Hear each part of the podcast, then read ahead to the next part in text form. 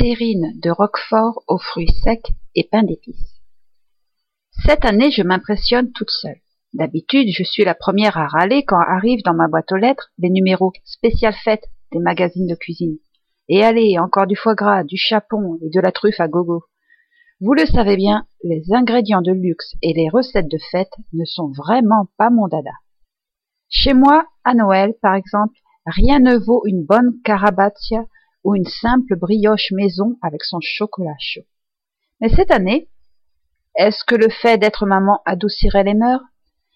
J'ai décidé de ne pas m'énerver et de m'approprier quelques idées festives tout en conservant mon goût pour les ingrédients simples.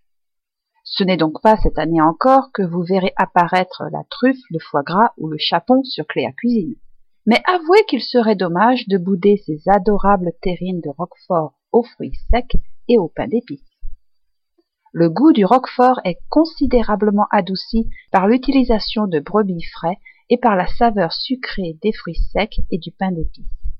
J'ai vraiment adoré et je n'hésiterai pas à les refaire pour un repas de fête. Terrine de roquefort aux fruits secs et pain d'épices pour quatre personnes. 4 à 6 tranches de pain d'épices, 100 g de roquefort, 100 g de fromage de brebis frais, 12 noix, trois ou quatre figues ou abricots secs. Déposez les tranches de pain d'épices sur une planche à découper et étalez au rouleau à pâtisserie pour les assouplir et les affiner un peu. Découpez des bandes qui vous serviront à composer le tour et le fond de chaque terrine. Disposez dans quatre ramequins des bandes de pain d'épices pour former les bords. Dans un bol, écrasez le roquefort avec le fromage de brebis. Ajoutez les noix et les fruits secs finement hachés.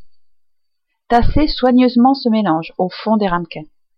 Couvrir de morceaux de pain d'épices et bien tasser. Réfrigérer, puis démouler au moment de servir.